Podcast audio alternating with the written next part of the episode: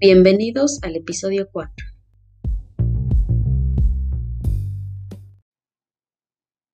Artículo 16. Hombres y mujeres tienen derecho a casarse y a formar una familia a partir de la edad en que sus leyes lo permitan, siempre que exista pleno consentimiento de ambas partes, así como la igualdad de derechos antes, durante y después del matrimonio sin importar ninguna condición. Artículo 17. Derecho a la propiedad individual y colectiva y a no ser privado arbitrariamente de alguna de ellas. Artículo 18. Libertad de pensamiento, de conciencia y de religión, así como de manifestarlas públicamente de manera individual y colectiva. Artículo 19. Libertad de opinión y de expresión por cualquier medio, así como de su difusión.